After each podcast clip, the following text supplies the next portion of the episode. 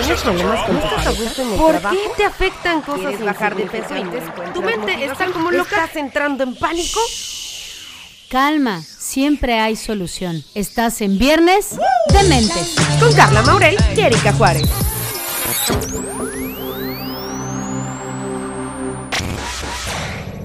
Bienvenidos al viernes. De Mentes. Un viernes más juntos y Erika Juárez. Ahí vamos, ahí vamos, ¿eh? ¿Cómo estás, Carlita? Bien, gracias. La verdad es que todo muy bien. Corriendo, apurada, pero Así de, es que hoy la vida te trae vapuleada. sí, es que hoy- todo me pasa.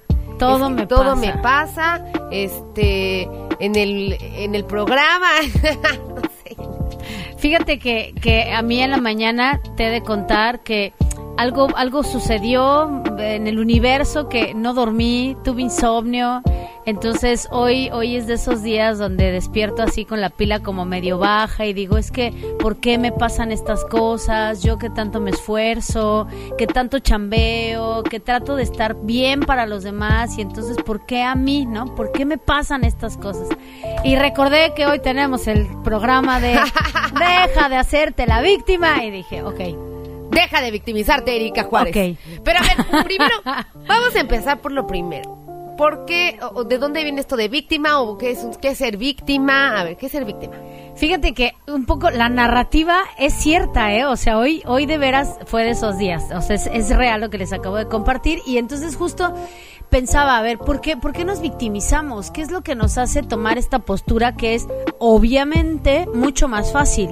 Es mucho más fácil decir, es que ¿por qué a mí me pasan estas cosas? Dijera Mafalda, que se pare el mundo porque me quiero bajar. ¿no? Y fíjate que creo que eh, se debe a que socialmente, eh, o históricamente, tenemos eh, aprendida la historia de la culpa. Todos somos culpables. Siéntete culpable. Y así como esta Ajá. vocecita que estoy haciendo, Ajá. ¿no? Porque es como de, Tú tienes la culpa. tienes la culpa. Tienes la culpa. Y entonces como yo tengo la culpa, entonces sufro y justo el, el como matizar la voz cuando nos sentimos culpables, porque así lo hablamos, un poco es como el no quiero que se note que no se me vea tanto, ¿no? Y entonces tenemos tan aprendida la cultura de la culpa que en algún punto de la historia del mundo mundial todos culpa menos yo. Y entonces, como yo no voy a tener la culpa, se la echo a alguien más o a algo más. No quiero sentir esto horrible que es ser culpable. Así es. Y entonces es culpa de mi genética, por tanto, de mis papás, de la historia, del presidente, de la vida, del COVID, de la cuarentena, de mi trabajo, de mi jefe, de algo. Y por lo tanto, desde esta premisa, desde esta historia de base, entonces si tú tienes la culpa, yo soy la víctima, Ok. ¿no? Si tú tienes la culpa de todo lo que me pasa. Claro, la vida es contra mí y entonces yo que tan, tan- era una estrellita y no pedí venir a este mundo y nazco en las circunstancias menos adecuadas, menos afortunadas, con la peor familia, tengo a la peor pareja, tengo el peor trabajo, estoy en el peor momento del mundo porque nunca había habido una pandemia y a mí me tuvo que tocar, ¿no?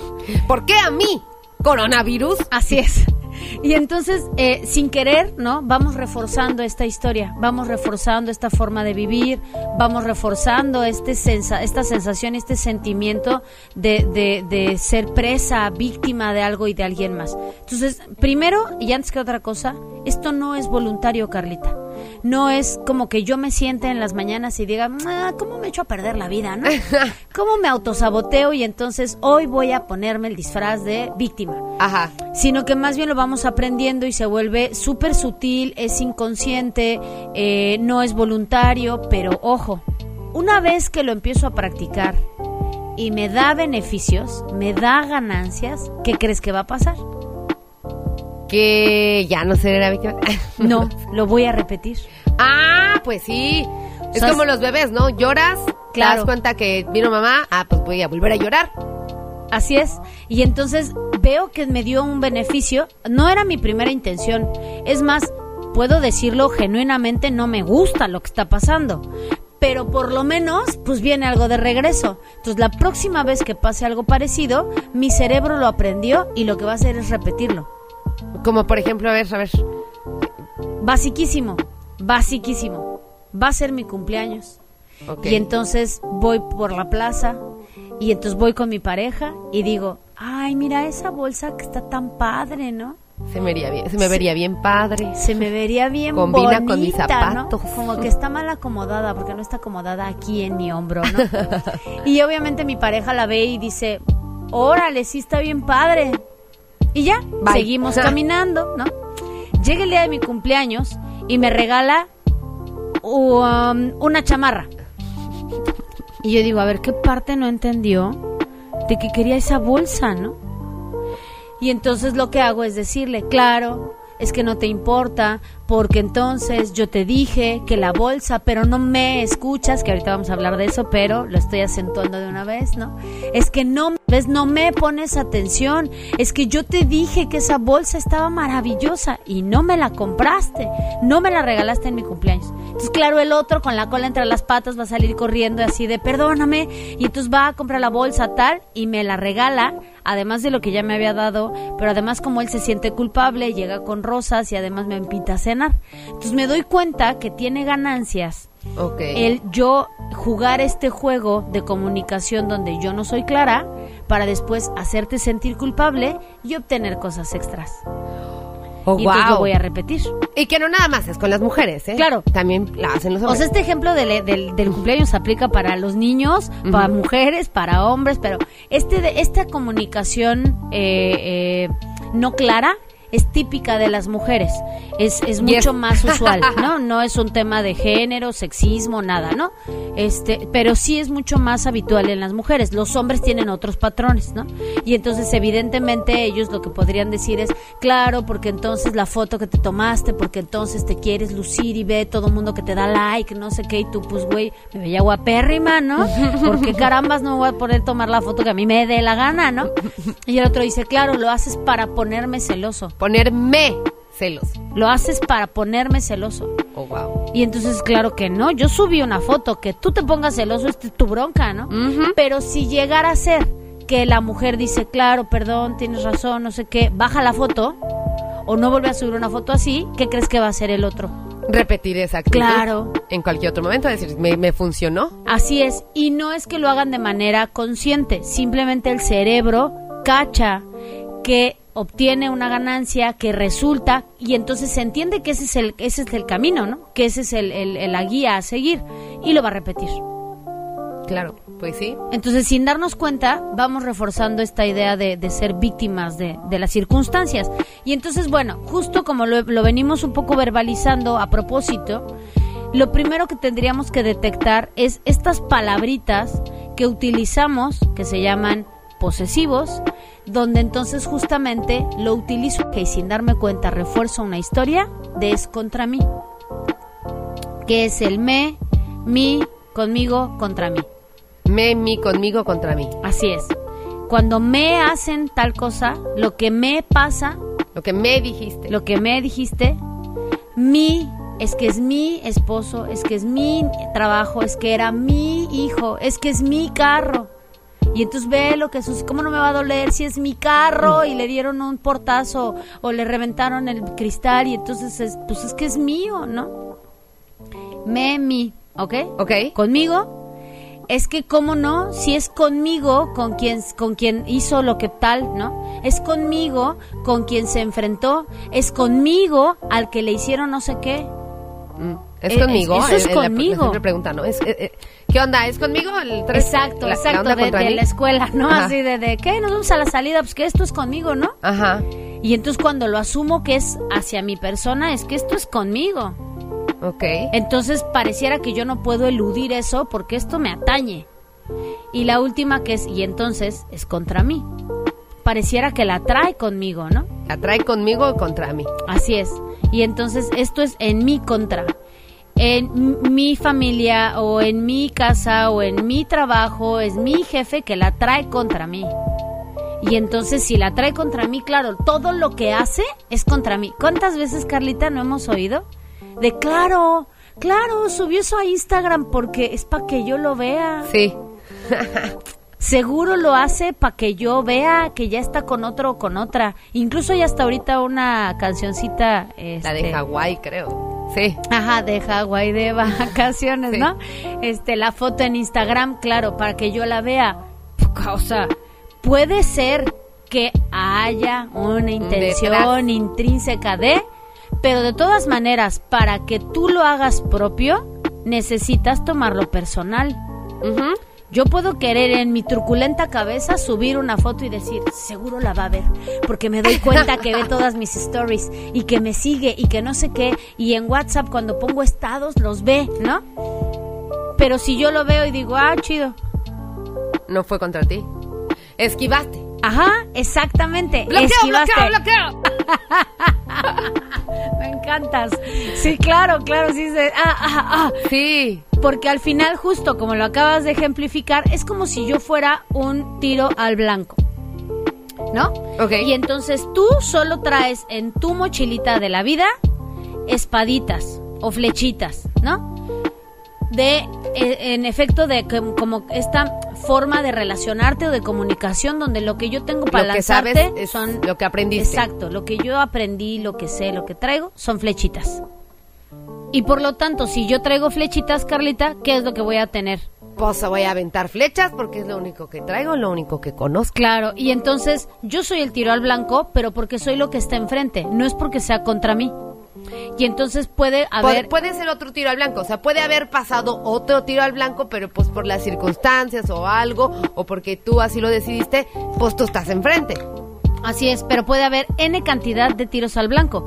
Y entonces, más bien, esa persona da flechas a donde sea y con quien sea. Y para que yo reciba la flecha, tengo que querer, querer quedarme, tengo que querer Tengo que quedarme. acomodarme para que caiga. Exacto, para que entonces yo cache la flecha. Y una técnica, aunque suene muy simple y muy, muy, muy absurda, lo único que tengo que hacer es justamente quitarme de ahí para que la flecha no me caiga. Y entonces eso llevado a la vida eh, real, ¿no? Basta con simplemente decir, a ver, esta persona puede ser que en efecto tenga alguna intención, pero ¿y qué tal que no? Y entonces como no asumo que es me, mi, conmigo o contra mí, entonces simple y sencillamente empiezo por cambiar la manera de verbalizarlo. Y entonces es esa persona avienta flechas, no me avienta flechas. Oye, y por ejemplo, dices moverte de ahí, pero ¿qué tal que la que avienta flechas es tu familia? Pues ni modo que te muevas de familia o dejes de ver a tus papás. Claro, lo que pasa es que no es literal, o sea, al, al referirme con moverme de ahí, Ah, justamente empezamos con la verbalización. Ah, ok. No Para me- que yo sea tira al- tiro al blanco, exacto, tengo que decir, me aventó la flecha, por eso la agarré, porque pues si fue contra mí. Pues yo por eso la agarré y se la aventé de regreso. Exacto, exacto, porque además somos un, un tiro al blanco que tiene función de resoltera boomerang. ¿no? Sí. y entonces, claro, cuando yo digo, a ver, aventó la flecha, pero no me la aventó. Y entonces yo decido qué hago con esa flecha. Simplemente la dejo caer, me hago de ladito, no la tomo, este, asumo que en efecto al no ser contra mí, pues quién sabe para quién era y yo no contesto, y entonces no me engancho con eso. No me engancho, esa palabra me encanta. Al no engancharme, no agarrar yo este cebo como pececito también, ¿no? No tomo este cebo, entonces no es contra mí y por lo tanto el impacto emocional que tiene es muchísimo menor. Muchísimo menor, Carlita. Y entonces, claro, puedo seguir sintiendo cierto dolor porque al final... Porque tampoco somos de palo. Claro, y porque al final es una situación incómoda, ¿no? O sea, pensando, no sé, por ejemplo, desde cosas básicas como el no me dejas, no me dejaron ir a la fiesta, ¿no? Mis papás no me dejaron ir. No, tus papás tienen ciertas restricciones con las fiestas que en, gen- que en general van a decir que no, pero no es contigo, Ok. ¿no? Eh, ni contra ti. Si tuvieran Es- otro hijo o si tienen muy otro probablemente, ¿no? Y entonces más bien es como, a ver, ya sé que mis papás tienen una situación compleja en este sentido, ¿no? Entonces, bueno, desde cosas así de básicas hasta él, me pusieron el cuerno, me fueron infiel, me corrieron del trabajo. Qué ¿no? fuerte está eso, o sea, hay que, o sea, esa persona es infiel. Exacto. Tú no estabas te, ahí. No te puso el cuerno, solo eras, so- solo es que tú eras la que estaba en esta, en esta relación, en esta diada, ¿no? Tú o él, vamos, ella, ella o él, ¿no? Eh, pero entonces no te pone el cuerno. esa persona pone el cuerno y por lo tanto va a ser tendiente a repetir tal vez esa situación contigo o con cualquier otra re- relación que esté, con cualquier otra persona, ¿no? Amén que decida ir a terapia y trabajarlo, vamos, pero... y con Erika Juárez. Y con. Erika Juárez, pero eh, en realidad eh, no te lo hace, solo lo hace porque es lo que trae en la mochilita, Ok. ¿ok? Entonces, Una de sus flechitas es la infidelidad. una de sus flechitas te cayó, pero no es que lo haya hecho contra ti. Entonces, para que yo asuma que eso es propio, que es para mí, me va a generar mucho sufrimiento. Cuando yo solo digo, a ver, en efecto esta persona es infiel. Sí, claro. Y entonces yo ¿Qué decido qué hacer con esa infidelidad, exacto, con ese tipo de relación. Y por lo tanto entonces el dolor es menor. ¿Por qué? Porque no es que me lo haya hecho, es que es lo que tiene para dar. Punto. Ajá Es lo que hay. es lo que hay. Y entonces eh, duele, pero no duele tanto a que si lo hago propio y digo, es que ¿qué hice? Es que ¿qué te faltó? Es que ¿por qué a mí? que te di? que te hice? que tal? Y es como, a ver, tiempo. Expulsación. Pausa. No es contra ti, es que así funciona esa persona. No es que nada estuviera roto en ti, no es que a ti te faltara algo, no es que tú hiciste algo, no es tu culpa Es él. es la ella. otra persona quien en su mochilita trae estas flechitas y pues al estar tú en esta relación, hoy te tocó a ti. Ahora tú puedes decidir hacerte a un lado. Hacerte a un lado desde lo emocional primero. No necesariamente estoy hablando de, claro, ya déjalo y tal. Sí, no. O sea, eso es después, ¿no? Pero lo primero es, claro, no me lo hizo. Lo hizo y ¿qué hago con eso? Que ahí, importante, puedes escuchar el podcast de la infidelidad del Viernes de Mentes. Y ahí hay varias opciones. Así mero. Así mero, Carlita. Gracias. que ya lo tuvimos, por cierto. Y entonces, bueno, una vez que yo paso de esta idea de no es conmigo, no es contra mí, no me, entonces puedo darle cauce a la emoción para que mi emoción tenga su propia finalidad. Eh, las, todas las emociones, también hay otro podcast aquí de las emociones, todas las emociones tienen un fin, tienen una función y evitarlas no es sano, ¿ok? Entonces, evidentemente estamos hablando de dolor, por eso me siento víctima. ¿Y qué va a pasar? El dolor, cuando lo asumimos desde un lugar positivo y que por lo tanto se vuelve un regalo, asumo que la vida no me debe nada. La vida tiene deudas que pagar. ¿Cómo, ¿Cómo un dolor puede ser positivo? Ahí vamos. Porque entonces, al ser un regalo, trae siempre cosas ahí guardadas que van a ser para mi bienestar, para mi beneficio. El dolor tiene la función, Carlita, de mantenernos en supervivencia. Y entonces cuando son cuando es un dolor físico es más fácil cacharlo porque justamente el cerebro eh, detecta qué miembro está lastimándose y por default eh, retirarlo, ¿no? Cuando tú te quemas, cuando te golpeas, cu- siempre tenemos como este reflejo de De, ¡ah! ¿no? Y entonces quitas o si te va a entrar algo a los ojos y entonces los aprietas y los cierras, ¿no? Pero cuando es un tema emocional, le cuesta más trabajo justamente al cerebro detectar qué es lo que hay que hacer. Así como, algo duele, pero no sé qué es. Así es, y entonces eh, lo que hace es darte una, una alerta de, a ver, en efecto, este dolor es en bienestar, es en beneficio, es para tu bien, porque se vuelve una alerta. Pero cuando a ese sufrimiento yo le doy una idea, yo le doy una, un concepto, entonces es cuando empiezo a sufrir. Porque el sufrimiento, todos sabemos, se elige, es una parte evolutiva en el pensamiento del, del dolor. Entonces, si el dolor me mantiene eh, vivo, el dolor me conecta con la vida y es para mi supervivencia, cuando nosotros vamos haciendo perpetuo el sufrimiento, te drena. El sufrimiento te resta vida, te va apagando y te puede llevar a la muerte, Carlita. Entonces es muy importante poder justamente no permitir que el dolor se convierta en sufrimiento. Cuando yo sufro, entonces soy víctima. ¿Por qué el sufrimiento, eso ya me dio miedo? ¿Por qué el sufrimiento me puede llevar a la muerte? Porque justamente al estar yo contaminando mi cabeza de ideas, eh, de víctima, de ideas donde entonces el mundo está contra mí, imagínate toda la cantidad de creencias y de ideas que pueden caber ahí.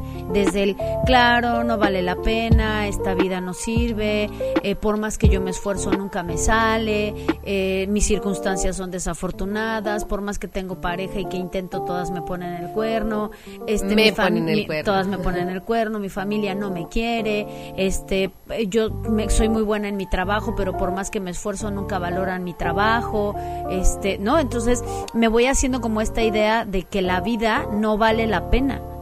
Entonces puede irme descomponiendo, no, no, no nos vayamos hasta el último punto catastrófico donde en efecto eh, la vida se te vaya, ¿no? Como tal, literal.